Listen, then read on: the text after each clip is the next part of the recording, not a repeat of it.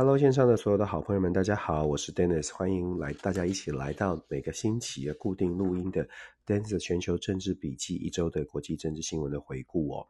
每个礼拜的开场，我们大概都会说同样的话，就是呃，这个星期又有很多的国际新闻发生哦。所以事实上，每个星期呢，在收集各种的国际新闻的时候，总是觉得到底应该怎么样的选择，才能够真正的达到我的。呃，一开始所设定的目标就是希望在台湾的朋友，就是听中文的朋友，都可以诶，透过我的视角，透过我的选择，更更广阔的看到这个世界发生什么事情，甚至是有一些观点和角度跟在台湾的媒体好像有点不太一样的。我一直都在试着做这件事情，那同时也是要求自己，就是在分享的时候呢，真的是极尽所能的，尽我自己可能的，呃。少一点所谓的政治立场哦，因为太多的政治政政治评论呢，抱歉，我的声音还是没有完全恢复。太多的太多太多的政治评论都是从政治立场出发，而不是从事实，然后进一步来分析。我觉得真的有点蛮蛮可惜的。那我很希望自己可以要求自己做到这一点。这个礼拜一样选几则消息跟大家分享。第一个条，第一个消息呢，我我选择这个我们大家都看到的中美之间的关系哦，我们就从季辛吉开始说起吧。季辛吉大家应该对这个名字不陌生，他是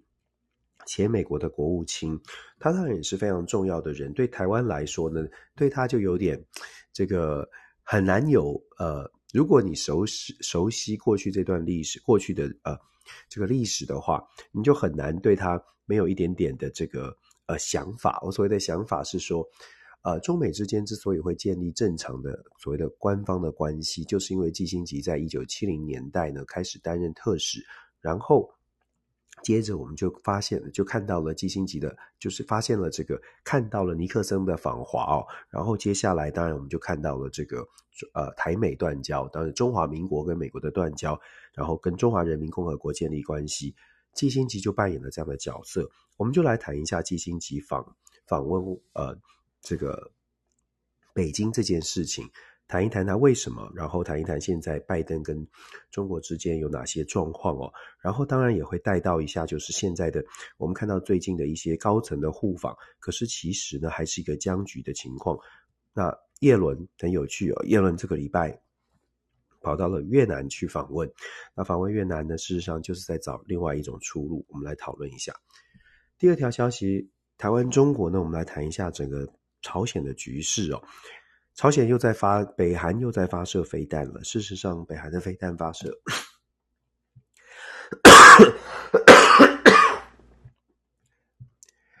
北韩的飞弹发射在最近是持续的在在做这样的行为哦。那主要的原因是什么呢？当然是一个示威的态度。这个跟美国的美国派出了在华盛顿宣言呢，在今年四月，美国跟韩国呢有一个华盛顿宣言，华盛。华盛顿宣言呐、在华盛顿宣言当中就有讲到了，美国在未来呢会协助，会有更多的定期的巡航。现在第一艘美国的潜舰，核子动力潜舰呢，甘乃迪号 （USS Kennedy） 啊、正式的来到了韩国。到了韩国之后，尹锡悦也大动作的上船呐、然后美国的 ABC 这个电视台呢，还有在船上做一个专访。然后讨论一下这个船里面到底是什么样的状况啊，然后大家的心情啊。事实上，这个对于哦，这个对于所谓的这个呃，我们我们的这看到的所谓的南北韩的关系，当然会有很大的影响哦。所以我们来讨论一下整个北韩的状况。再来，我们就一样的，既然是兵凶战危的，我们就讨论一下乌俄战场上的状况。其实乌克兰跟俄罗斯哦，事实上是。呃，现在是战争的僵局。那我们在乌俄战争上面，我们一直都说，哎，看战争，看战争。大家久了久之就没有在看战场的发战场的发展，比较关注在什么呢？比较关专注在国际上面的发呃局势。其实我们之前也跟大家说分享过，整个乌俄战争呢，不会是只有战争，不会是只有这个，不会只有看到战争。事实上，我们会看到的是。整个国际局势的变化。那我们现在遇到的状况是，俄罗斯很显然的不是把重点放在兵这个战场上，它更多的是国际上面的安排。所以我们看到俄罗斯最近呢有一些动作。第一个是黑海的协议，就是粮食的协议呢，俄罗斯退出了。那退出之后，我们看到很直接的国际政治经济的连带联想影响。俄罗斯退出了黑海协议之后有什么样的冲击？然后瓦格纳集团的动作跟整个俄罗斯的布局又有什么关系？乌克兰呢遇到了什么样的状况？在战场上遇到了什么样的局情况？如果大家有看《纽约时报》的这个《New York Times》，今天有一则新闻很值得大家看一看，就是乌克兰的这个遇到的一些挑战跟状况哦。因为呢，呃，这篇新闻里面，待会我们会讲多一点，但是这篇新闻里面其实就点出来了乌克兰现在面对的几个挑战。第一个是弹药的问题，虽然外界一直在补充弹药，可是战场上打掉的弹药是非常非常多的。其实我们就想象一个状况，就是如果你现在是乌克兰的这个进攻方，或者是正在战场上，你。你不会像是我们在军队里面打靶或者出去打靶的时候，你在那边慢慢的瞄，然后你在你在那里等，就是好像打靶一样的啊，慢慢瞄，慢慢精准的发射。事实上，在战场上呢，正常的反应会是拿着拿着你手上的枪，就哒哒哒哒哒就这样打出去哦。用这种方式来想，就知道那个弹药的消耗是非常非常惊人的。所以乌克兰已经遇到这个状况。更不用说乌克兰现在呢要反攻所谓的乌东的被占领区那一块地区，在媒体的报道已经说了，它是它现在是全世界地雷的这个呃地雷散布最密集的地方。各位朋友要想想看，那个地雷散布这么密集，你部队要前进，就算你是坦克车，你部队要前进。你光是扫雷都要先花很长一段时间，大家可以去看那个很多的电影都有说扫雷，你看要一个小组一个 squad 一个小组一个小组，然后慢慢慢慢的一点一滴的前进哦，就是就是因为这个呃一旦雷爆炸的，事实上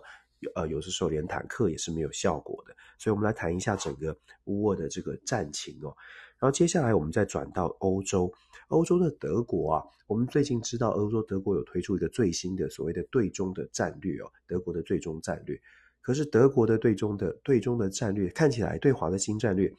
看起来很强势哦，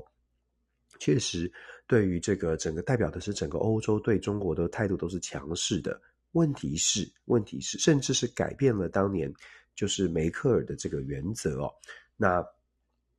那这个德国的这个战略呢，它落实的情况，它接下来应该怎么落实？它会带来什么样的影响？我觉得我们也可以来稍微的来跟大家谈一下啊，因为这个是蛮严蛮严，就是要非常清楚的了解，就是如何落实。我们常常说理想跟现实是有一些影有一些关系的，所以如何来落实，其实才是最重要的。然后第五条新闻呢，跟大家很快的谈一下，就是呃瑞典的部分哦。我很快的带两个新闻，一个是瑞典，一个是泰国。其实两个两个呃新闻的事件呢，瑞典的部分呢是很保护言论自由，很强调这个民主。那很保护言论自由呢，让瑞典国内有一些所谓的反穆斯林的团体，他在之前在土耳其大使馆前面烧可古兰经，现在在这个呃最近这个礼拜呢，在呃伊拉克的大使馆前面烧古兰经。那造成伊拉克就驱逐了瑞典的这个大使，呃，驻伊拉克，瑞典驻伊拉克的大使。这个消息，这个风波会不会继续延烧？我觉得很值得关注，因为我们知道宗教跟宗教之间的这种冲突呢，事实上这一把火如果点燃了，不见得能够很快速的平息哦，尤其是这么激烈的一把火。之前土耳其的事情就很不很不容易才才才平息，而且用很多条件换的。待会我们来说一下瑞典的这个烧可兰经、烧古兰经的部分。然后第六条消息呢，其实很快的带一下泰国，因为泰国现在也是扑朔迷离哦。泰国很帅气的这个在反对党的领袖，在野阵营的领袖皮塔呢。很很可惜的，没有办法能够这个撼动军政府的影响力，所以皮塔呢连续几次闯关都失败，甚至还被最高法院现在可能要整个检视他的议员当选的资格，因为他曾经拥有过媒体的这个呃拥有权，曾经是拥有媒体，这个违反了法法泰这个泰国的法规哦，从政就不能够有媒体的这个呃所有权。那皮塔不能上的时候呢，那接下来派出来的这个候选人，在野党现在很苦恼要怎么派候选人，但是我们更在乎的是泰国的民主有没有办法真的摆脱军政府的这个限制哦？觉得这个是嗯很有趣，大家可以来想一想。然后最后的最后啊，我想很快的带一下那个美国总统川普对台湾的一些言论。事实上，美国总统川普对台湾的言论呢，如果大家有看到，我不知道在他在台湾大家有没有看到。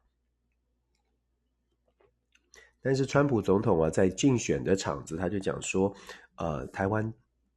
拿了台呃这个台湾抢了美国的工作，百分之九十的晶片都在台湾。然后又讲到说，呃，被问到说，呃，是不是要保护台湾？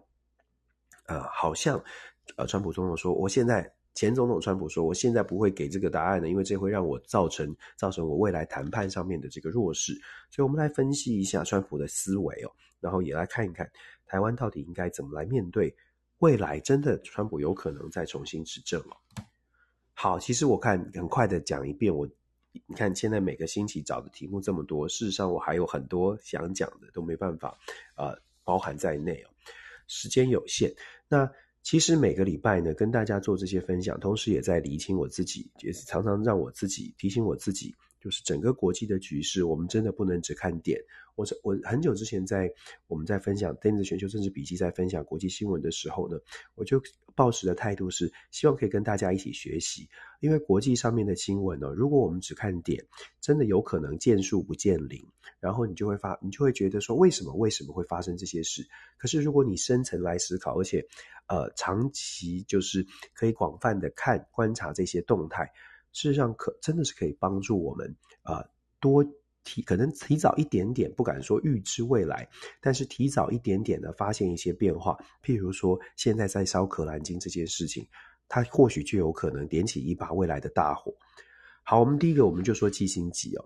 首先，季辛吉真的是一百岁哦，百岁人瑞，你要让它飞大半个地球，那真的是要一个很强很强的驱动力。除了他自己之外啊，事实上。我想后面的推力是很强的。为什么说后面的推力呢？我们要知道美中现在的竞争关系哦。虽然国会包括我们在台湾，很多朋友都说，哎，都看得出来美中是竞争的。可是美中之间的竞争关系，对于企业界来说，呃，或者是说对于很多人哦，还是有很多人会觉得，真的要这样子吗？又或者是说，有没有其他的方式可以来调整美中的这个紧绷的关系？所以。当国会、当美国的政治人物，因为全面的政治的氛围是抗中，是抗中的情况，那这些政治人物呢，他没有办法示弱啊。其实有的时候，我们从这个政治心理，就是我们将心比心，用这个很很通俗的话，大家就知道，如果你将心比心，如果你现在是在华盛顿 DC 的某一个国会议员。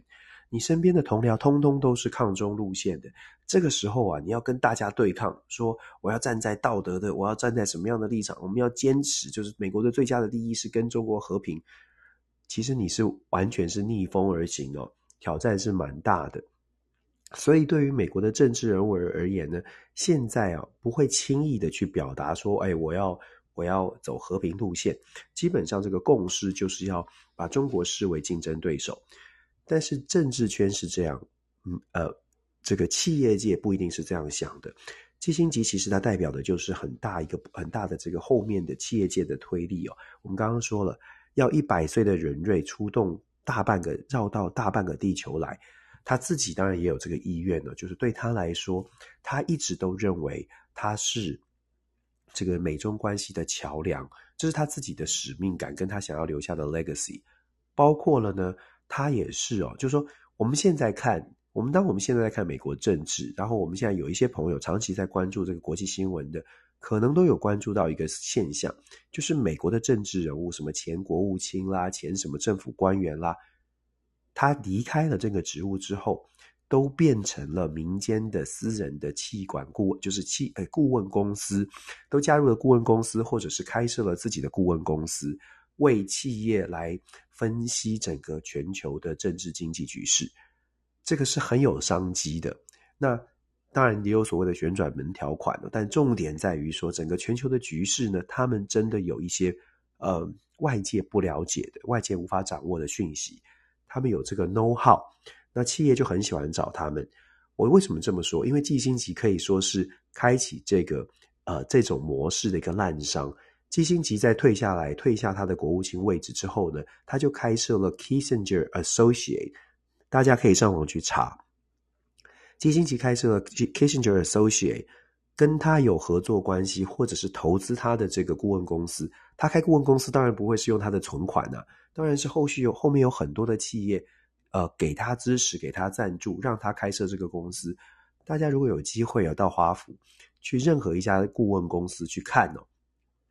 这个顾问公司非常非常多，那当然他们都是游说团体，说是顾问公司也是，他们的业务呢包括了顾问，就是给企业一些对于国际政治局势的分析。另外呢，他们也对于所谓的，他们也做所谓的游说的业务，因为不只是分析，分析完之后，我们想象一个状况哦，一家大的企业，他想要知道国际政治局势，他钱够多，资金够多。他知道局势觉得很紧张之后，他就会说：“哎，那你有没有办法帮我们？因为美国游说是合法的，那你这个顾问呢？你有没有办法帮我们呢？去游说政治人物，叫他投票的时候做出一些改变？那我们当然可以愿意呢。啊，透过这个游说的公司、游说的顾问，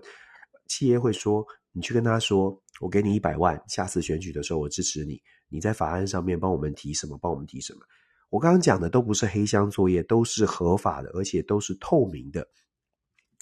美国的资本主义社会很有趣。如果大家想要了解美国政治哦，其实真的很有趣的原因，就是因为美国什么事情其实坦白说都可以有标价的，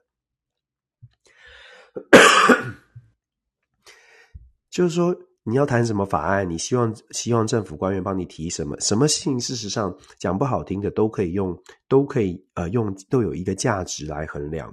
那我们刚刚为什么讲到从基辛吉为什么讲到这个呢？因为 Kissinger 后面就像我们说的，大家上网去查公开的资料，就知道 Kissinger Associate 他所代理的客户还有他的伙伴呢，其实有非常非常多跟中国之间的投资。那这点是不是？那他们有没有人说啊？这些企业在卖美呢？事实上就，就像我说的，对于美国的文化来说，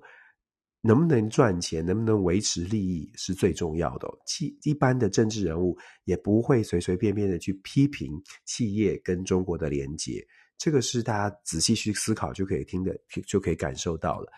总之呢，如果我们看整个政治的角度来看的话，基辛吉访问中国啊，也有很多的蹊跷。你看他访问中国，习近平见他，而且跟他并肩而坐，选在哪里？选在钓鱼台五号国宾楼。那个地方是哪里呢？那个地方是一九七一年基辛吉第一次秘密访问中国的地点。他讲要凸显的就是基辛吉呢，你是一个中国的好朋友。他说是中国的老朋友，你是老朋友，你是好朋友，所以我们诶平等对待，展现最大的善意。季辛吉不但见了习近平，还见了王毅，还见了李尚福。现在季辛吉的身份是什么？他是平民啊。美国的国务院呢也很尴尬，因为记者就问了美国国务院说：“哎，你们看季辛吉的访问，他是不是有没有可能是一个特使呢？”美国的白宫跟国务院都说了，都反应都很可爱，他们都说呢，就说啊，这个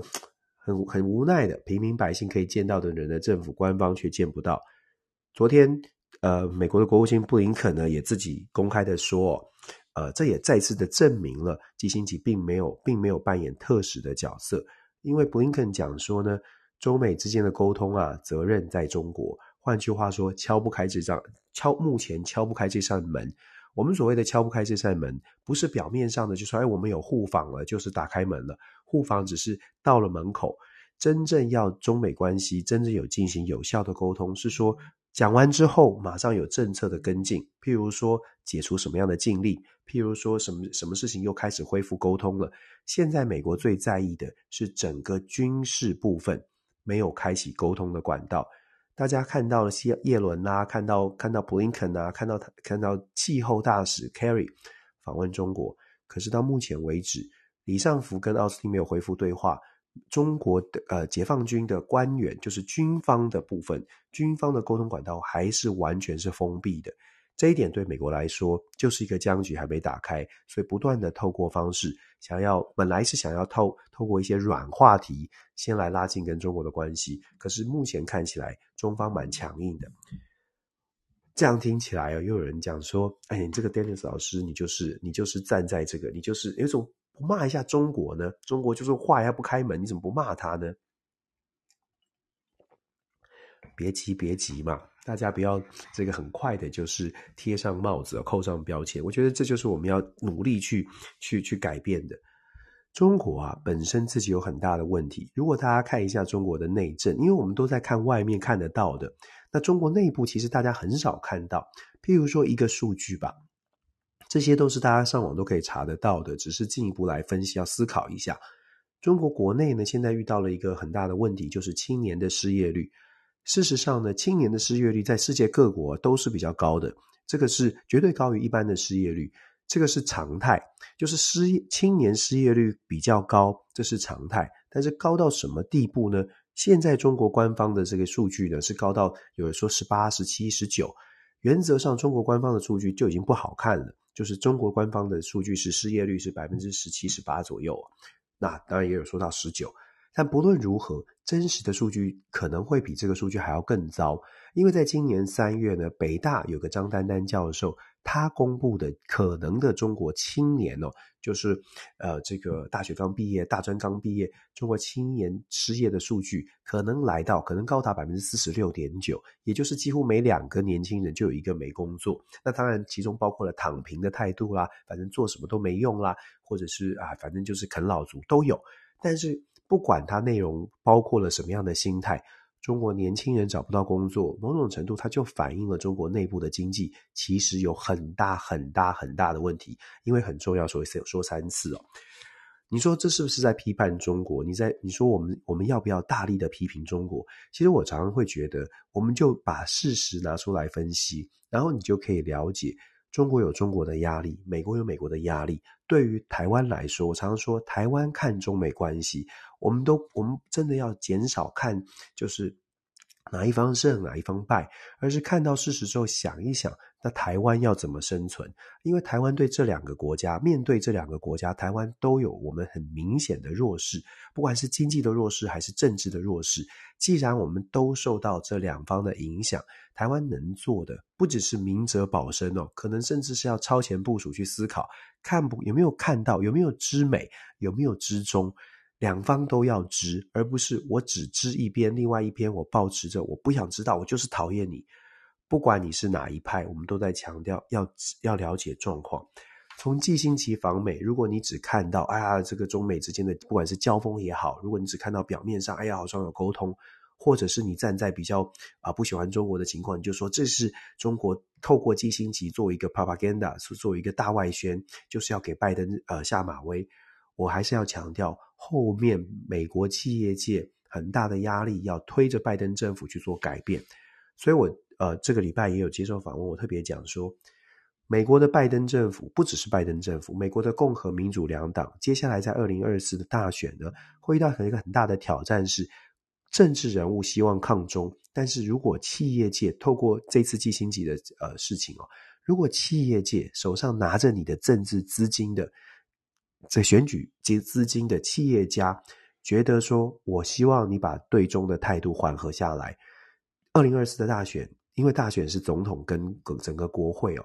那我们就会看到政治人物呢，到底是政治人物可以用抗中的意念来转移企业的这个呃想法，还是企业的金钱赞助会有办法影响美国政美国政界的这个风向哦？大家会说不会吧，不会吧？这个美国美中之间会继续抗。我们这个这个时候就要讲一下这个川普。哎，这个跳先拔过来讲好了。你看看川普总统，川普在上任之前，二零一八年之前，美中之间的关系并不是像我们现在看到的这样。大家很健忘的话，我提醒大家，就在五年五年多以前，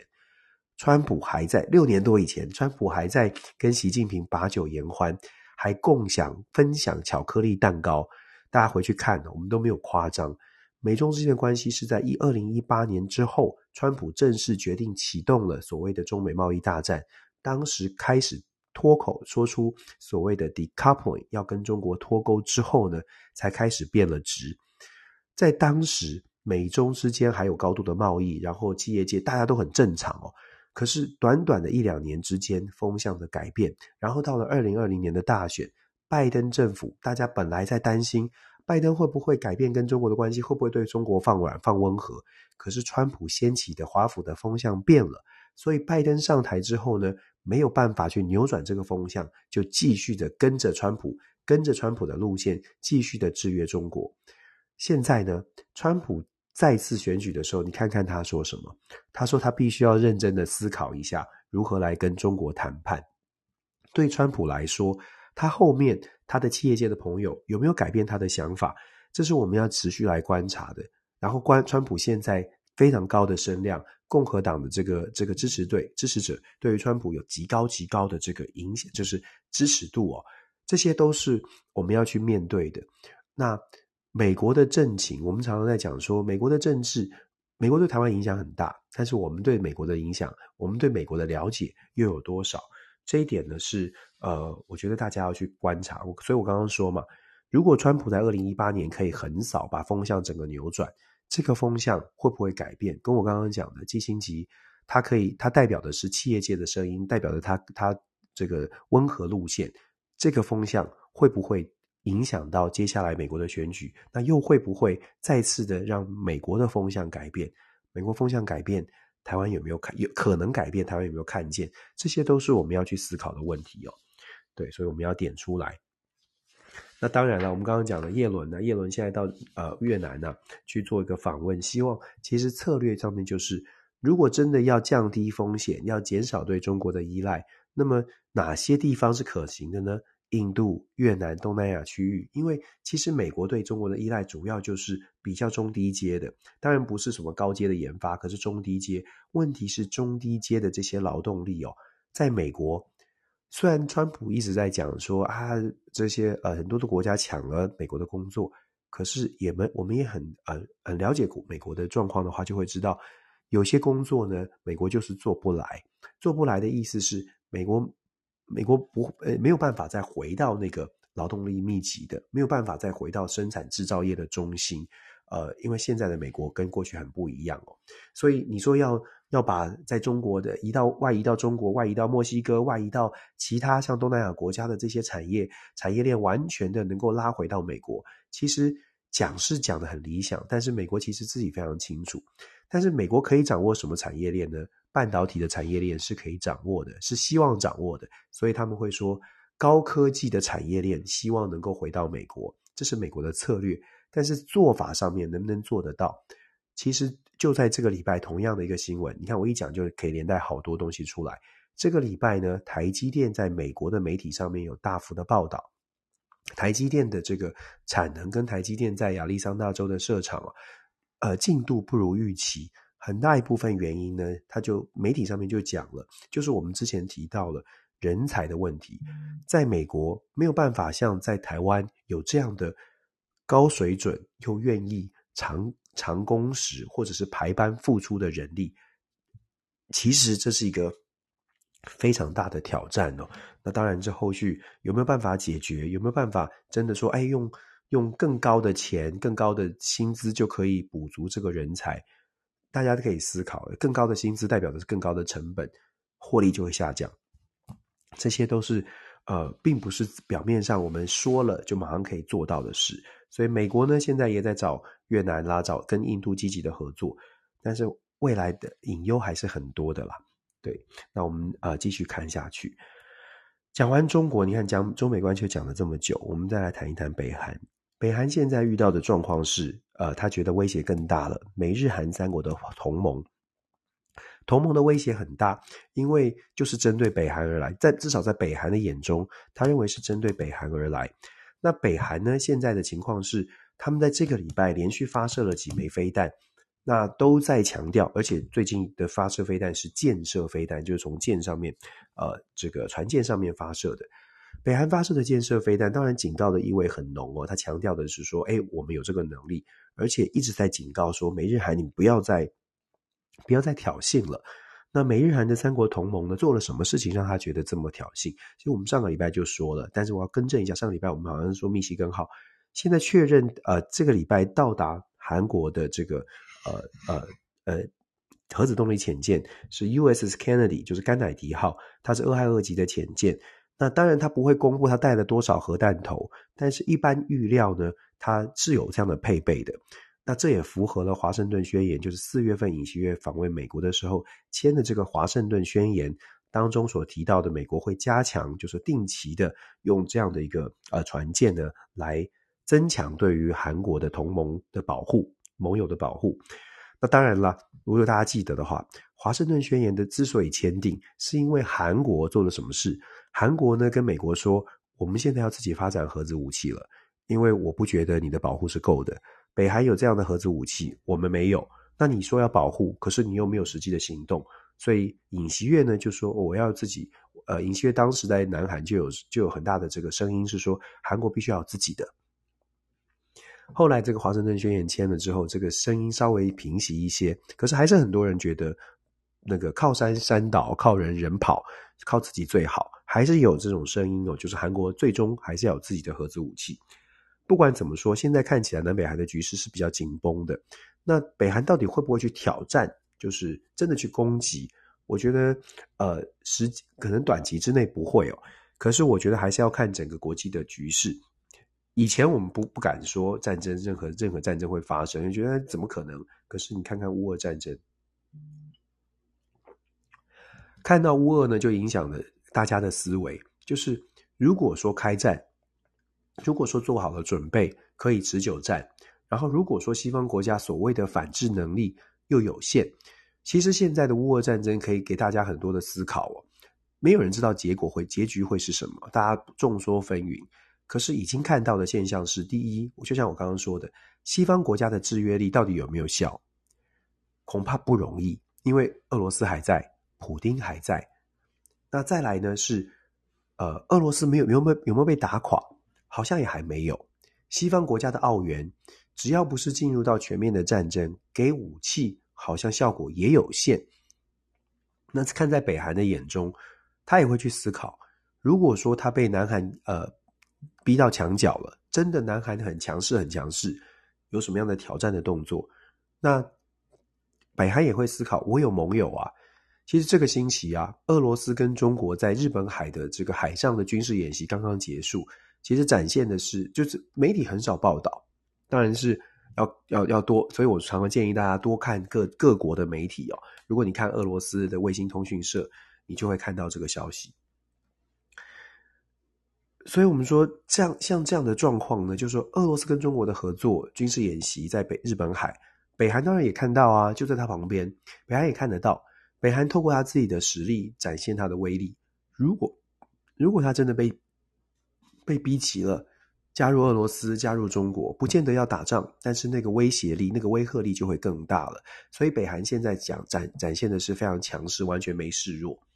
那这个甘乃迪号呃到造访南韩呢，当然第一方面是为呃所谓的满足了华盛顿宣言的这个。这个承诺，那另外一方面呢，也是在展现说，哎，那美日韩三国同盟接下来有一些实际的操演跟实际的演练，可能现在正在进行当中。我们常常在讲哦，就说同盟同盟的关系，不管你再怎么同盟，你最终要落实这个同盟，尤其在军事上，你还是要有军事上的联合演演训。那美日韩现在正在做这件事情，那这点也是让大家要去思考的，就是说，我们说美日韩三国呢要同盟，然后有军事演训。那就想想，我们也一直在呼吁的，就是说台美之间呢，不能只是军售，台美之间有更多的，不止也也不能只是单向的训练，就是送人家来训练台湾的官士兵，或者是把台湾的官士兵，把中华民国的官士兵送到美国去受训。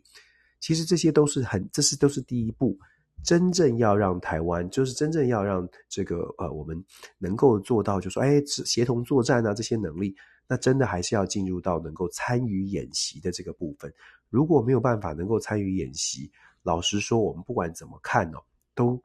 都真的是比较表面。我很直话实实话实说。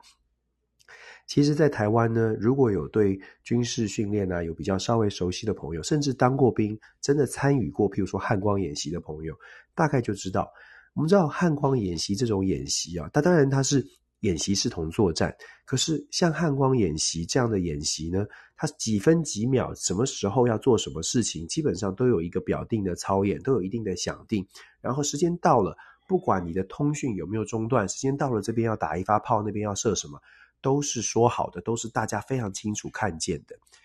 所谓的联三军联合演训呢，也都是在这种模式之下操作。那跟实际的作战有类似之处，但是大家光是听就知道，这只是非常基本的训练。你要把这个实际的作战连跟外国的这个部队或者是国际的部队来做联合，事实上它有很大很大的落差。这个部分如果没有办法做到，我们在讲说谁来支持啊，或者是问台湾的民调，讲说哎呀，这个呃，我们觉得美国会不会来，日本会不会来，澳洲会不会来？事实上，那真的都是非常，呃，非常非常理想的，在问大家的一种对这些国家的喜好度而已。我们真的，我觉得我们一直在分享国际新闻，其实在讲的就是很现实的问题。理想在那里，现实我们做了多少？这是我们要问，呃，就是蓝绿的政治人物都是一样，要问你们有什么计划？不能只是说，大家都讲，可是怎么说呢？谢谢 Cobra 的这个补充哦，他说密西根号停的是停在日本，非常感谢。所以你看，现在整个东北亚第七舰队的范围当中呢，又有这个密西根号，又有甘乃迪号，真的是，呃，哦，肯塔基号，对对对。这个有人，对对对，我明明手上写的是 Kentucky 号，谢谢谢谢谢谢大家的互动我，帮我更正一下。对，明明面面前讲的是 Kentucky 号，居然说甘乃迪号，真的很抱歉，赶快更正一下，就是希望朋友们不要刚刚听到就跑掉了。对，赶快更正一下，谢谢大家的补充。所以你看，现在整个东北亚有这么多的军事的军事的调动哦，事实上，美国啊，现在在知道跟不知道的这个状况的情报里面呢。在整个印太的区域、印太的海域，呃，核子动力潜舰的这个部署呢，呃，超过大家的想象哦。当然，除了北韩的局势之外，中国的中国的这个威胁也是主要的原因哦。我们不是要特别在讲说什么兵凶战危，而是一样的，就是要讲 fact 事实。事实是不是紧绷的？事实的关系是紧绷的，我们就不要告诉大家啊，没事没事，海面风平浪静。可是呢，在海面底下。波涛汹涌，其实这些真的是要让大家知道，一样的，知道这些事情，不不，你要害怕也好，你要你要这个这个觉得紧张担心都好，但是还是得面对啊，不管他考试多难，都是要一起面对。我们一直在强调这一点哦，要团结面对，真的不是你哪一个政治立场，你现在面对的状况是国际的局势非常的诡谲多变。如果说还在小小的这个呃台湾上面还要再很强烈的说分彼此，你是好人，你是坏人，那真的是会真的只是让自己的力量削弱而已。这是我们一直在强调的事情哦。好，我们继续看下去哦。北韩跟南韩的关系呢，现在是比较紧绷。那南韩呢，看起来呢，呃，也感谢我们网友这个呃的的的协助哦，就说呃。有有有网友帮我分享了很多，像宇宙虾米有很多的资讯哦。那南韩现在看起来啊，根据这个分享的资讯，南韩看起来尹锡悦是很强势，而且针对所谓要不要部署萨德呢，可能也有一些新的想法了。因为在最近呢，有呃南韩的国防部有公布了在文在寅时期跟中国的一些协议。那所谓的三不协议，我们知道不部署不要部署萨德，不要加入飞美国的飞弹系统，不要加入美日韩三国的同盟。当然现在都不是这样了。可是重点是南南韩的国防部这个时候去有这样的文件的揭露，某种程度也是让民国民知道说，哎，文在寅时期对中国真的是太多太多软弱啦。现在我们要重新思考一下，如果说南南韩没有办法自己做自己的这个防卫的决定，譬如说要部署萨德。那对于南国、南韩、南韩的安全来说是有威胁的。这些讯号释出来呢，或许啊，隐隐约约就在讲说，在试探尹锡悦的政府是不是真的可以来部署萨德。那当然，如果部署萨德了，对于整个东北亚的局势又会投入一些变数，因为在中国的家门口嘛，你有萨德，对他来说当然是一个很大的威胁。那更不用说，光是这个华盛顿宣言有定期的核子的潜艇在这附近巡航哦。核子潜艇带的弹头，毫无疑问的，它的射程是有呃呃，这个在中国射程是可以到中国，而且是很很广大的部分哦。在这种状况之下呢，我们看南北韩，呃，我们看南北韩的问题，我们看美日韩的同盟，我们看的好像是东北亚的局势。可是这整体的印太战略当中，制约中国，其实在东北亚的布局也是很重要的一环哦。这都是我们要密切去注意的部分。讲完整个亚洲哦，我们把它拉到稍微稍微把它拉到这个呃乌克兰，稍微往北再往拉乌克兰一点了。乌克兰跟俄罗斯之间的关系呢，这个礼拜比较大的消息就是俄罗斯退出了所谓的黑海的协议哦。这个黑海协议关注到的是粮食出口的问题。之前呢，在土耳其的斡旋之下，如果没有记错，是二零二二年的十一月吧，在土耳其的斡旋之下呢，这个黑海的粮食协议签订了。俄罗斯允许呢，从乌克兰有港口，然后开启这个黑海的航道，让它的粮食可以出口。出口到哪里？出口到发展中的国家，尤其是中东国家，还有最重要的是非洲国家。非洲国家啊，事实上对于乌俄两国的粮食还有化学原料的依赖是非常非常深的。在这种状况之下，这个黑海协议其实扮演了非常重要的角色。这个重要重要性在于它稳住了非洲。我们知道非洲的政局也不是这么的稳定哦，非洲政局不稳。如果再加上民生，再加上粮食价格高涨，它只会造成更加的动乱。这也是为什么联合国会不断的强调说啊，这不只是人道危机啊，还有政治风险都会升高。可是政治风险升高，对于乌克兰、对于俄罗斯来说是好事还是坏事呢？对俄罗斯而言，恐怕不是坏事，因为现在的乌俄战争，俄罗斯很明显的面对的是西方国家联合在俄罗斯在乌克兰背后集气，在运功。那俄罗斯怎么去打断这个呃这个攻势？就是怎么去打断这个后面这股气呢？这股推动乌克兰的气呢？看起来在战场上是僵局的，也就是说，要靠战场上面就要反攻啊，要在靠在战场上打把完全的打败乌克兰，其实难度很高。现在最好的方式呢，就是透过战场以外的地方，看看有没有办法透过他的外交手段或者其他的方式。所以，黑海协议退出黑海协议，在粮食上面，西方媒体都用这个字来报道，就是 weaponize，就是把粮食当做一种武器，有没有效？我个人觉得会有效的，会有影响的。七月二十七号就是下个星期，二十七、二十八号呢，这两天在圣彼得堡，在俄罗斯圣彼得堡，啊，普丁邀集了就是呃南呃非洲的国家哦，举办了这个非洲跟俄罗斯的高峰会，很显然的。呃，普丁打算的是要在这个高峰会上面各个击破，哎，不用担心，粮食我们来，我们我们我们来帮忙。那对于非洲这些国家而言呢，你们乌俄战争怎么打？坦白说，他的国家利益，他思考的是我的政权能不能稳定，我的民生能不能稳住，我不会被垮台。一方面呢，透过粮食的协议 hold 住 hold 住非洲国家；另外一方面，这个礼礼拜呢，还有一个消息是现在在北北俄罗斯的。这个瓦格纳集团，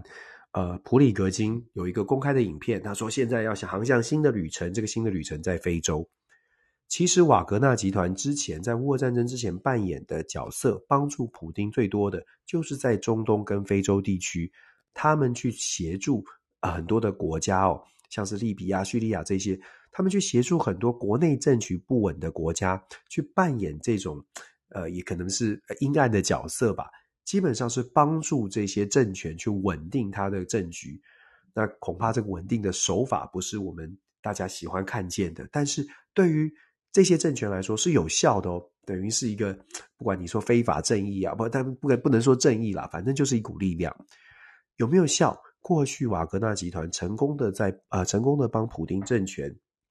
取得了像是叙利亚啦，像是非洲很多国家，它的能源的探勘这个呃开采权，就是石油天然气开采权，就是因为帮助他们稳定国内的政局所换来的。那在这种呃要帮助俄罗斯的很多的企业换来的，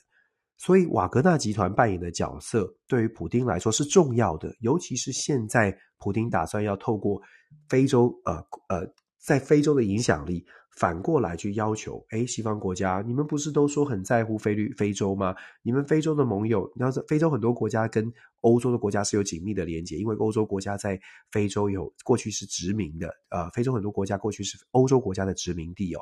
所以普丁透过这一条，就是绕过乌俄战场去做外交战场，有没有效？我觉得普丁现在正在积极的做，所以我们说瓦格纳集团，他说回到非洲，重新回到非洲。事实上，他也是就在上个就在不久之前，不是普丁才跟普里格金见了面吗？我我我的推测是，普丁有下达新的指令，就你不要跟我们国内的，你不要跟肖伊古这些国内的这些人来做一般见识，我给你更神圣的使命哦，你是我的好兄弟，我给你更神圣的使命。想象画面是这样，想象对话是这样，然后说跟这个普里格金说，放心放心，这个萧伊古这些人呢，我会处理，好不好？你不用跟他们吵架，我给你神圣的使命。所以普里格金现在要到非洲去了。不管怎么说，我们现在接下来会看到的一个状况，就是说，俄罗斯对于非洲、对于中东其他国家的影响力，它会不会影响到整个西方国家对于乌克兰的支持？这个是后续有待观察的。我们刚刚也特别讲了，如果再看看现在西方媒体越来越多做乌克兰战场上面的报道，这个礼拜就不断的有一些媒体出来讲说，乌克兰现在陷入僵局了，因为他们没有办法跨越史上可能现在全世界。雷区最大、最密集的呃区块，我们就想象一下，整个乌东地区，如果俄罗斯在过去这段时间没有在积积极的攻城略地，而是把时间都花在挖壕沟，把时间都花在埋地雷。想象一下，过去这几个月，如果俄罗斯都在做这件事，我们不知道，但是目前看起来好像是做了很多这样的事情。乌克兰在进攻、在反攻的时候，他要往前推进，就变成非常非常困难。一天能够扫多少平方，呃，扫多少这个距离的雷区，其实很难的，很很慢的，进度非常缓慢的。再加上并没有所谓大规模的这个空优，所以你一方面扫雷，你还要一方面担心被攻击，所以时间就拖得很长。现在对俄罗斯来说，时间反而这个时间压力恐怕是站在俄罗，这个俄罗斯觉得这个时间可能站在他们这一边，因为乌克兰。时间越多，代表乌克兰需要更多的资源，军事资源、经济资源都在烧钱。所以，对于俄罗斯来说，我们刚刚讲了，他又在搞外交，搞什么？其实，他这个持久战、消耗战，对于俄罗斯而言，只要他能够撑得住，呃，那就变成西方国家能不能够撑得住了。西方国家愿不愿意无条件的不断的供给这个资源？这个是后续我们在思考的，可以可以去思考的方向哦。那现在看起来呢，乌克兰确实遇到了这个挑战。我们知道，最近呃上个星期，美国给了极速飞弹，已经在使用了，已经开始在使用了。极速飞弹的概念呢，cluster munition，就说发射出去，然后会分散成小的炸弹，然后去大规模的去攻攻对对对手展开攻势。即使是这样，我们刚刚讲了，即使在空中可以做做这些事情，呃。地上的地雷还是要慢慢扫哦，可能有帮助，可是真的能够帮助多少？呃，可以观察。那再来呢？美国的拜登总统也有说，考虑啊，要训练 F 十六的战机飞行员。F 十六的战机呢，它有有一个条件，我相信懂军武的人知道，F 十六战机它有一个，它真的很好用，性价比很高，而且它有能够做对地的轰炸，可以做对地的攻击。这个呢，也是乌克兰或者是欧洲国家一直觉得，诶，给他 F 十六可能会有帮助，可是美国迟迟不做。主要的原因还是在听，还是在观察现在的整个的状况。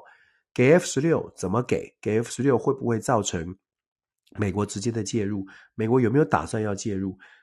目前看起来哦，拜登政府是给很多的资源，但是还是坚守着不要去真的介入到这场战争。这个其实都是我们可以观察的课题，这都都是我们学习的课题哦。就是在别的地方发生的事情，我们到底要怎么看待？究竟我们要觉得说不会不会，台湾是独特的。所有在所有美国、英国、德国面对乌俄战争上面的策略，都跟未来可能发生在台亚洲地区的，甚至是台海区域的，会是完全不一样的。我们是这样想吗？还是我们要思考说，如果说这些国家也用相同的或者是类似的方式在看台湾，那我们应该怎么做？这也是我说。国际政治的新闻，你很难呃呃完全是理想的，完全是讲好话的。真实的真实的世界还是要真实的呈现哦。再来，我们就说看到看完台湾乌俄呢，我们就稍微说一下德国的这个状况。德国的最新的中国战略哦，事实上它是蛮强硬的。怎么说强硬呢？就是跟过去相比，尤其是跟梅特梅克尔总理时期，梅克尔总理时期的中国策略哦，事实上讲得非常清楚。尤其是核心在什么呢？核心在于说，梅克尔时代有有一段有一句有一句话叫做“贸易透过贸易来改变”，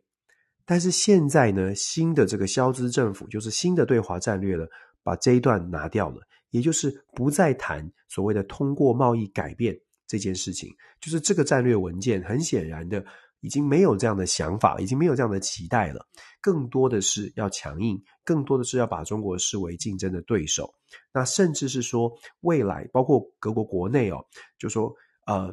面对中国有提出很多的想法，是认为说跟中国对中国，尤其是对于中国的依赖。要降低，要想办法降低，要因为风险太高，而且它就是基本上是呼应了，就是欧盟所说的中国是系统性竞争对手这样的一个原则跟概念。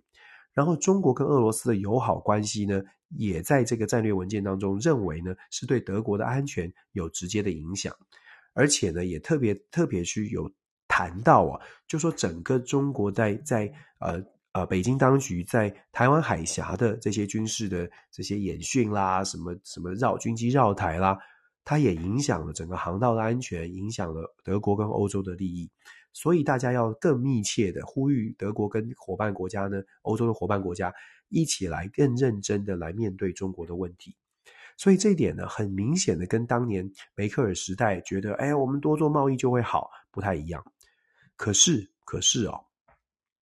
德国遇到的问题同样跟美国也很像，就资本主义。虽然德国比较务实，可是德国的大型企业呢，虽然都说啊，这个支持政府哦，可是有没有直接的接受呢？就在行行动上有没有直接的接受呢？如果你看这些数据，你就会发现，德国的我们知道德国汽车工业很强，德国的主要的汽车工业、汽车制造商，像是这个宝马啦、这个戴姆勒大众，还有化学工厂巴斯夫，事实上我们之前都有跟大家说过。这些公司在过去在这个中国的投资哦，这几年啦，有些公司已经达到了整个公司对对外投资三分之一，也就是说，甚至有这些资料，我们之前有跟大家分享过，德国有超过一百万的工作机会是直接跟的跟这个中国有关的。在这种状况之下，如果要脱钩，当然对德国很困难，所以德国会说这是竞争对手，呃，然后呼应说是系统性的竞争对手。如同我们所说的，整个战略文件看起来是强硬的，但是落实的手法，以目前的看，目前的状况看起来呢，要提出真的能够慢慢脱离中国、脱离中国市场的政策，可能我们要观察一下，因为政府的政策会决定企业怎么走。那有的时候，企业也是一样，像我们所说的，企业也会去影响政府的政策，尤其是当德国的这些大公司。都有这么高的投资在中国，他们要如何的移转？如果都没有移转的时候，呃，都没有移转的话，德国的政府要如何的下达呃所谓的这个呃特定的指令，说哎，你们通通给我回来，呃，难度真的蛮高的。所以我们说德国的战略反映出现在欧洲对中国的态度，可是同时也凸显了现在德国内部可能有一段调整期。当然，我相信啦，就是一个国家哦，他们是团结的。只要大家能够团结，愿意去思考下一步到底该怎么走，就算是企业界，我们当然对企业家还是有一定的期待。虽然人家都说商人无祖国，可是如果真的有觉得，真的有感觉到威胁，企业界企业家也是会翻转的。就像目前美国也有这种状况，当然有些企业家已经又转过来了，又开始在调整一下新的新的策略。可是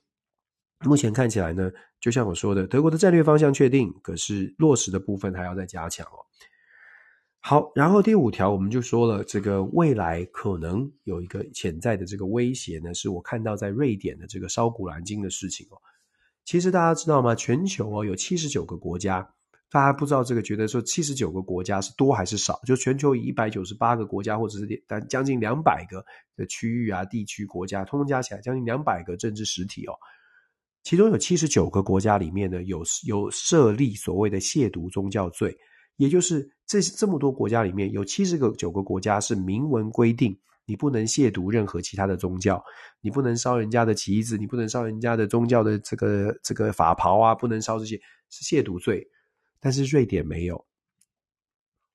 那瑞典不止没有，瑞典还非常强调的是所谓的这个自由。我们知道北约国家相对比来说比较进步哦，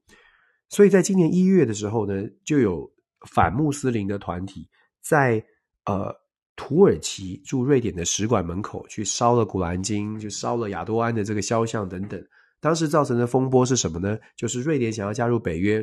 那个土土耳其坚决反对。大家都记得这个故事。也后最近的新闻是，哎，土耳其终于解封了，土耳其终于同意让瑞典加入了，同意让国会去审查，要让瑞典加入哦。呃，我们不知道这件事情，就是最新最新发生的，瑞典在伊拉克呃。这个在伊拉克的使馆前面去烧古兰经，会不会连带的影响土耳其的变化？那当然，这也牵动的土耳其得到的好康哦，有没有改变？土耳其得到什么呢？土耳其一直在就说阻挡瑞典之后，我们之前跟大家分享过，土耳其得到美国说好 F 十六可以卖了，可以思考了，之前都说不行。而土耳其本来要要的其实是 F 三十五，但是总之现在卖 F 十六 F 十六了。土耳其跟美国之间的关系，因为这个筹码，所以开始有一些改变。土耳其得到他要的，但是呢，现在又有新的变数。那为什么我们说这个事情可能烧得很大？翻回顾历史哦，跟宗教有关的，有的时候呢，就跟呃理性的判断就会出现一些落差了。我们也知道，像塔利班，像是这个比较激进的宗教狂热分子。他们有甚至是圣战式的想法，就既然是圣战式，就是说我对宗教的支持，我的信仰可能比我的父母亲还要更重要，因为我生来就是为了阿拉奉献，为了真主，要听真主的这个誓言，要要有很多的神圣的誓言要去遵守。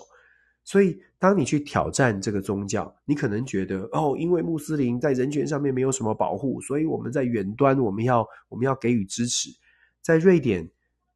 反反抗的这些抗议的这些人，他可能会觉得是这样的。那他觉得说，我们必须要表达我们的意见，很好啊。但是后续我们说，后续在别的地方看到这个讯息的人，他是如何反应？会不会扩大效果？我真我我真觉，我每次看到这种呃，就是亵渎别人宗教的，我都会觉得你在言论自由跟呃认识。不同的文化或者是相互尊重之间，怎么拿捏这个分寸，真不容易。大家会说，诶，一月份土耳其的事件，难道没有让瑞典有什么样的想法吗？有啊，斯德哥尔摩的警方在一月份的事件之后，其实在二月份，再有穆斯林反抗穆斯林团体在申请的时候，他们就有讲了，就希望能够不要核准这样的一个抗争行动。那他们提出来的瑞典警方，其实按照瑞典的宪法，是警察才有权利去决定可不可以示威。允不允许示威游行哦？所以警方提出来了，然后呢，最高法院驳回了。瑞典的最高法院驳回的理由也很也很进步派。驳回的理由呢，是认为说，警方驳回的理由是这样的行动可能会带来瑞典遭到恐怖攻击的这个机会上升。法院的回回回复的理由是认为说，首先。警察，你自然知道有恐怖攻击的这个风险。那警察的功能就是要保护瑞典人民啊。所以，警方既然你能够掌握，既然你都知道风险会上升，那你就有能力做风险的控管。警方也很无奈了。警方说风险控管就是不能让他们做嘛。可是瑞典的最高法院说 no no no，他们要表达什么意见，那是宪法保障的言论自由。可是。这些言论自由会引起的后果，既然你都已经可以预测到会有恐怖攻击，那么警方就应该要做出防护，做出能够保障瑞典公民的这个动作。所以，瑞典的法院是驳回了，继续让这样的示威发生。这个朋友们呢，可以，我们可以一起来想一想啊。当然，大家的想法会不一样，可是这确实是一个很有趣的一个，不能说有趣了，也很残酷，就是个辩论话题，就是。你觉得言论自由很重要？觉得抗议就是甚至是焚烧古兰经、焚烧别人的旗子、焚烧别人领袖呃这个领导人的这个头像？你觉得这是一种抗议？这是一种表达？表达我要声援在伊拉克，我要声援在土耳其被迫害的人。可是你的这个表达呢，有可能去影响到自己自己国家的安全的时候，你要如何去拿捏这个分寸？还是说你应该要先让整个瑞典都一起，就全国一起都是有这个动作、有这个反应，然后要求政府去向这些国家做出更积极的抗争？我觉得这个是大家可以去思考的问题哦，就是到底应该怎么拿捏？我们当然是尊，绝对是言论自由非常重要的。可是言论自由跟国家安全，言论自由跟国家的利益，这个呃。我觉得应该有办法找到平衡，当然这是我的看法。朋友们丢出这个话题，看这个新闻跟大家做分享。另外就讲到了瑞典很自由很进步，泰国就相对来说就非常保守，而且甚至是不够民主。因为泰国民主选出来的在野最大在野党呢，他们在泰国的参众两院就上下议院呢，七百五十个席位当中抢下了三百二十多席哦。可是很无奈的是，要过半才能够当选总理。可是泰国的参议院两百五十席呢，按照当时军政府设定的修改的这个法规，两百五十席通通都是由军方指派，也就是说，军方指派的这根本就是铁板一块。你想要得到这两百五十席的同意，任何进步派的或者是反对对对军方有一点丝丝毫抱怨的，你就很难过这个门槛。皮塔就是遇到这个问题，皮塔不但遇到这个问题，他还遇到法院也介入了。介入呢，去调查他的条件，甚至要剥夺他议员的当选资格。因为皮塔呢，在过去啊，好像是十五年前吧，曾经因为家族的关系，他也有参与了，他的名字也参与了，在媒体上面有挂一个，不知道董事会成员什么的。这个呢，就违反了泰国的法规，因为泰泰国从政，你不能是媒体的经营者哦，啊呃，不能参与媒体，所以呢，就要剥夺他的公他他的这个当选的资格。事实上，这就很有趣了，因为皮塔被剥夺掉之后呢，现在的这个不管是维泰党，就是在野联盟，要再推出一个谁才能够得到这个一一方面又能够呃把三百二十几席的在野票全部都守住，然后一方面又要至少能够得到至少大概五十几票来自参议院这些军方的影响，那真的是很大的挑战。我们说，就算呢，就算他真的呃参议院有一些军方的人士觉得啊给他一个机会好了，事实上。因为参议院在军军政府的手中，就是在军方的势力的手中，未来呢，泰国的民主啊，我我不是我没有办法非常非常乐观来看待，因为军系的力量还是太大了。当军方觉得这个选出来的平民总理啊、不不听话，或者是不够不够这个不够保守，不够不够顺从，那就有可能造成下一波的不管是军事政变也好，或者是这个政府的动荡也罢。所以，我觉得泰国的民主啊，我们觉得，我们我们当然希望它走得顺利。可是以目前的态呃态势看起来啊，我觉得泰国的真的要达到民主，我可能还要一段的时间。不过泰国也很有趣，就说虽然政治上面纷纷扰扰，但是泰国呢也有一个共识，就说哎呀，这个观光旅游业还是要继续做。所以不管泰国的政局如何的如何的这个呃波涛汹涌。到泰国旅行好像还是没有受到太大的影响哦，这也算是一种国家共识吧，这也是个特别的、特别的一个状况哦。好，这个是我们今天跟大家分享，因为刚刚川普讲的话，我们刚刚在前面有很快的提到了，我们就不多不多赘述。这是今天跟大家分享这个礼拜的一些消息哦。那下个星期，就像我刚刚说的，我们刚刚已经提到啦，就是俄罗斯跟非非洲有一些有高峰会。然后下个星期呢，美国的状况还是呃，就说美中的关系还是有一些新的变数，北韩也持续在关注。呃，纳塔雅胡今天星期天，纳塔雅胡突然的心脏好像出了一些问题，正在医院进行一些治疗哦，这也是一个中东一个变数哦。美国跟以色列之间的关系跟过去不太一样，那这一点呢也很值得关注。我们说美中的关系啊，其实又要讲到说这最重要的美中关系。季辛吉他扮演的角色过去很重要。美国呢，其实中国啊，就是中国大陆跟美国在交往的时候呢，过去啊，过去很习惯性的会有一个关键的人士作为对口的单位。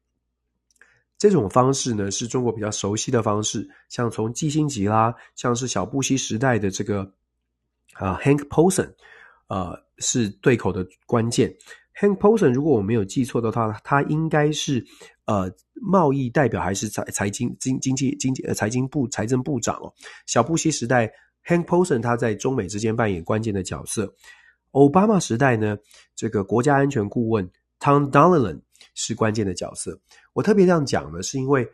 中国很习惯的就是你有一个完全充分授权的代表，然后我们跟你来交集，然后你由你来扮演桥梁。